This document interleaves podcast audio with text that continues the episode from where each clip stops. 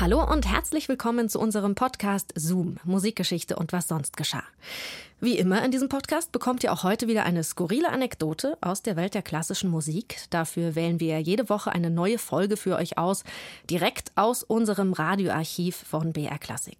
Und heute geht's um Charles Ives. Ives war der erste Komponist, der es gewagt hat, Brahms, Tchaikovsky und Beethoven links liegen zu lassen und was ganz Eigenes zu machen. Und damit hat er quasi die klassische Musik Amerikas erfunden. Ja, und ganz nebenbei hatte er auch politische Ideen, die ihrer Zeit weit voraus waren und die heute wieder ziemlich aktuell sind. Viel Spaß euch beim Hören.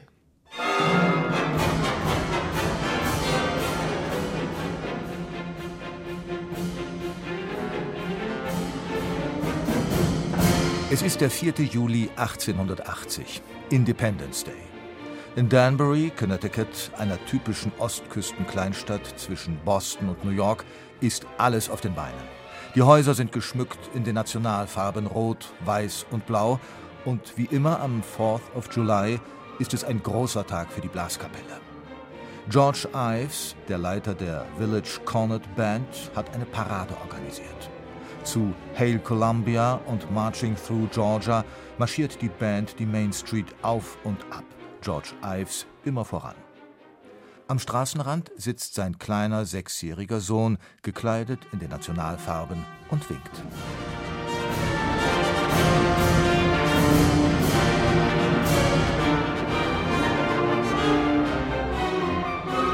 Dieser kleine Junge sollte einmal zum Gründervater der amerikanischen Musik werden.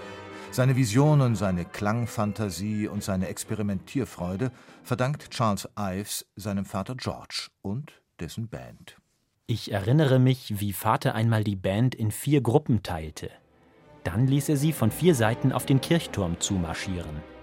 Jede spielte einen anderen Marsch, in anderem Tempo und anderer Tonart. Mein Vater und ich standen oben auf dem Turm und hörten, wie sich die Klänge vermischten.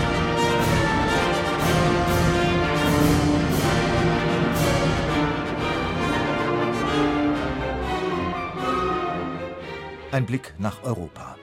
Im Jahr 1893 sind Brahms und Bruckner noch am Leben. Richard Strauss komponiert seinen Till Eulenspiegel.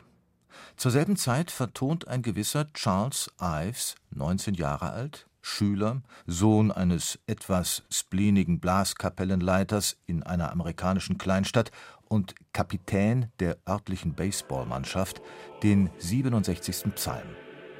Dabei stößt er in Klangbereiche vor, von denen sich die europäischen Komponisten zu jener Zeit nichts träumen lassen.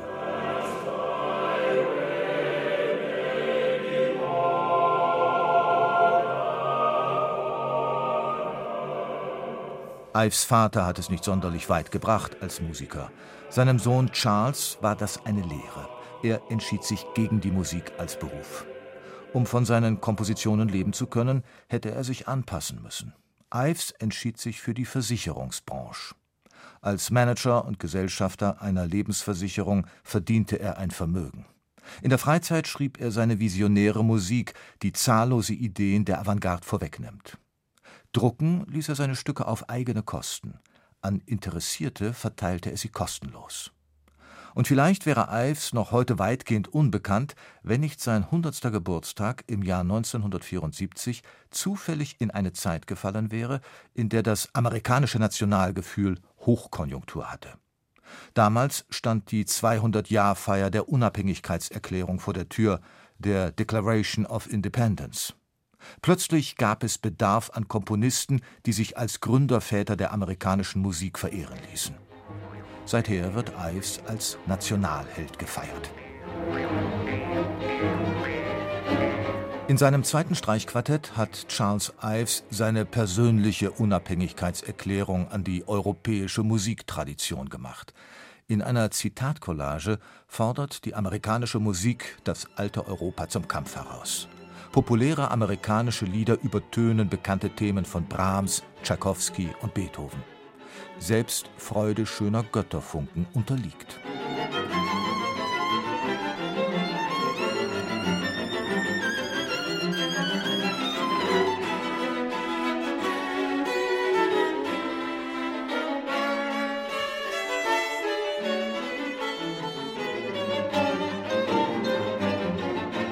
In den 40er Jahren führte Amerika einen realen, blutig ernsten Krieg in Europa, den Krieg gegen Hitler-Deutschland. Für Ives der Anlass, sein Lied They Are There in einem privaten Tonstudio auf Schallplatte einzuspielen. Ives ist 69 Jahre alt und begleitet sich selbst am Klavier. There's a time in many a life when it's wenn dieser verfluchte Krieg, angezettelt von einem hinterhältigen Zerstörer, der die Menschen zu Sklaven macht, zu Ende ist, dann sollen die Völker aufstehen. Die meisten Kriege werden von egoistischen Bonzenzirkeln begonnen, während das Volk nichts zu sagen hat. Aber der Tag wird kommen, an dem die Diktatoren vernichtet werden.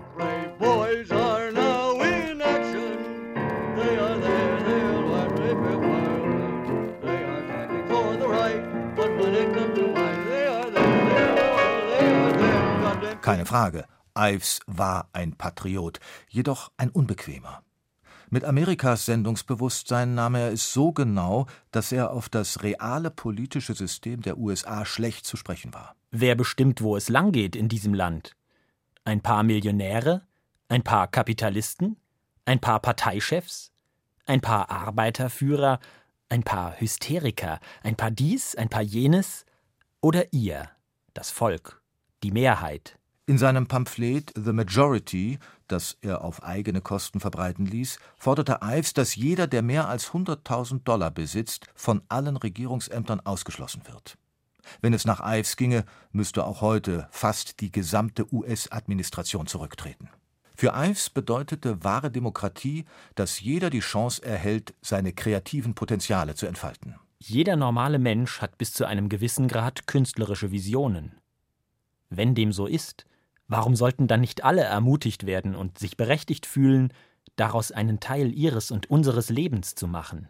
Jeder ist ein Künstler, vorausgesetzt, er wagt seine ganz persönliche Unabhängigkeitserklärung, auch im Kleinen. Joseph Beuys hätte seine Freude gehabt an dieser kreativen Utopie.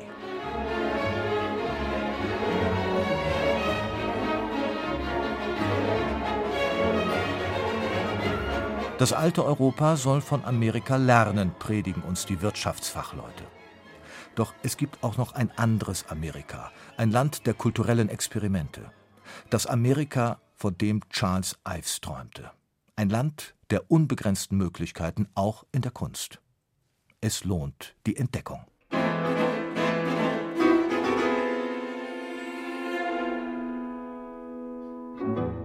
Das war wieder eine Ausgabe von Zoom Musikgeschichte und was sonst geschah. Eine neue Folge unseres Podcasts bekommt ihr jeden Samstag in der ARD Audiothek und überall, wo es Podcasts gibt.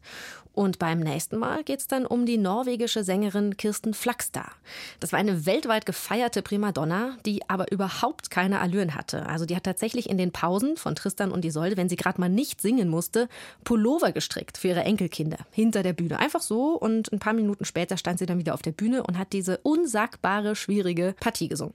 Mehr über diese Kirsten Flagstad im nächsten Zoom. Macht's gut, eure Christine.